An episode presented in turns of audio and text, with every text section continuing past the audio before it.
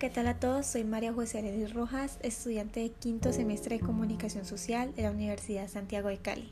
Este es un podcast sobre las elecciones de Estados Unidos para la materia Análisis de Medios con el docente Pedro Pablo Aguilera. Bueno, entonces vamos a comenzar con este podcast. Entonces, con las elecciones de Estados Unidos que comenzaron el 3 de noviembre del 2020.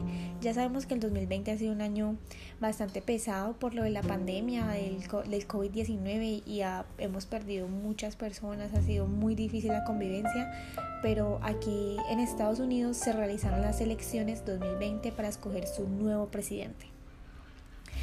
El 4 de noviembre del 2020, a mi medio, que es prensa, se llama Minuto 30, es una revista digital de Antioquia. Entonces les voy a hablar un poco sobre las noticias que sacó mi medio para este podcast. Entonces, el titular del 4 de noviembre del 2020 dice, Trump dice que ganó las elecciones y demandará por supuesto fraude electoral. El presidente de Estados Unidos, Donald Trump, declaró que este miércoles se ha ganado las elecciones a pesar de que continúa el reencuentro entre varios estados clave y aseguró que recurrirá al Tribunal Supremo para denunciar este presunto fraude en su contra. Este es un fraude del pueblo estadounidense. Hemos ganado estas elecciones, afirmó Trump desde la Casa Blanca.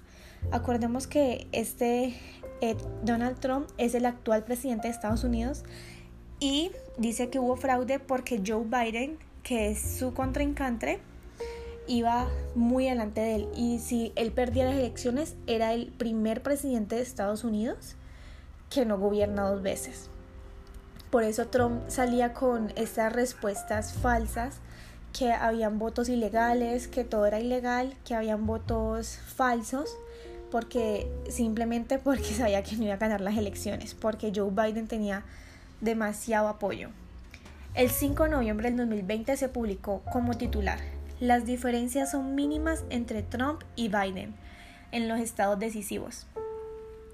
Las diferencias entre votos entre el presidente de Estados Unidos, Donald Trump, y su rival demócrata, Joe Biden, continúan siendo mínimas. En algunos los estados eh, faltan por decidir y que pudieran inclinar la balanza de uno o a otro lado.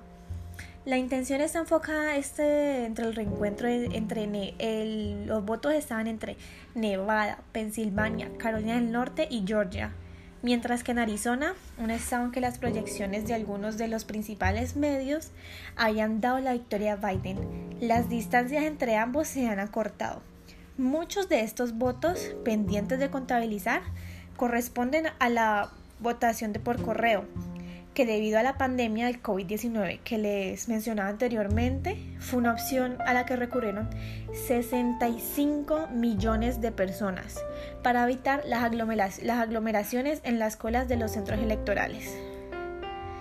Y aquí es lo que el medio que me tocó, minuto 30, no siguió publicando durante los otros, no publicó el 6 de noviembre algún titular sobre las elecciones, sino que ya el 7 de noviembre del 2020 colocó en su titular. Trump dice que los votos ilegales cambiaron el conteo del Pensilvania. Esto lo dijo Trump ya que iba perdiendo, eh, no por mucho porcentaje, sino que por un porcentaje muy menor, pero iba perdiendo las elecciones. Entonces dice que el presidente de Estados Unidos, Donald Trump, denunció este sábado que decenas de miles de votos recibidos ilegalmente tras el cierre de los centros de votación en Pensilvania, uno de estos estados más codiciados en la puja de la Casa Blanca, cambiaron total y fácilmente los resultados a favor de su rival demócrata, Joe Biden. Decenas de miles de votos fueron recibidos ilegalmente después de las 8 pm del martes del día de las elecciones, cambiando total y fácilmente los resultados en Pensilvania y otros estados, afirmó Trump en su cuenta de Twitter. Bueno, ahí, estábamos viendo que Trump estaba un poco molesto por porque no iba ganando las elecciones y por unos estados se estaba quedando muy atrás. Entonces, el 7 de noviembre del 2020, mi, mi medio, Minuto 30, la revista digital de Antioquia, pone como titular, titular, perdón, Joe Biden gana las elecciones de Estados Unidos, según proyecciones de medios. El candidato demócrata Joe Biden se convirtió este sábado en el presidente de Estados Unidos. después de haber conquistado el estado clave de Pensilvania. Pensilvania era el estado que prácticamente daba el resultado si ganaba Donald Trump o Joe Biden. Él fue el que dio los resultados final y Pensilvania votó la mayoría de personas por Joe Biden. Este fue el que dio el resultado final de las elecciones de Estados Unidos. Indicaron las predicciones de las, en las cadenas CNN, CBS y NBC. Biden, el candidato presidencial que más votos ha ganado en la historia de Estados Unidos, imagínense esto. Este señor ha tenido mucho apoyo con los estadounidenses porque fue el candidato que más votos ha tenido en la historia de Estados Unidos. Este superó la, la cifra mágica de 270 compromisiarios que necesitaban en el colegio electoral tras confirmarse que se ganará en Pensilvania. También recordemos que Joe Biden tenía a su compañera de fórmula Kamala Harris, hizo también historia a convertirse en la primera mujer elegida jamás como presidenta de Estados Unidos.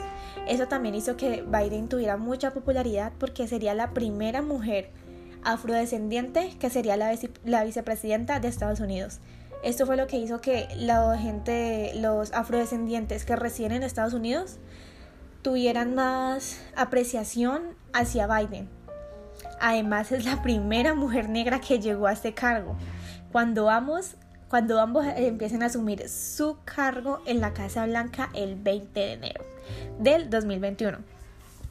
La proyección llegó después de casi cuatro días de mucha espera porque fueron unas elecciones bastante movidas, bastante complicadas, ya que en medio de una pandemia y que se eligió un presidente y, el primer presidente de la historia que no gana dos veces. Entonces después de estos cuatro días de agónica espera en Estados Unidos, mientras los estados contaban el récord de papeletas enviadas por correo en las elecciones con más participación en la historia del país. Bueno, entonces creo que esto tiene mucho que decir sobre mi medio. Eh, me pareció que sinceramente a minuto 30 le faltó un poco más de cobertura las noticias porque, como lo había dicho en un podcast anterior, mi medio es... La revista se basa mucho en el amarillismo, sobre lo que pasa en Antioquia, lo que pasa en los barrios, eh, sobre asesinatos, entonces no estuvo muy pendiente las elecciones, entonces esto fue lo que normalmente salió en, en, en su revista y eso es todo. Muchas gracias por escucharme y, mm, y que tengan muy buen día. Gracias.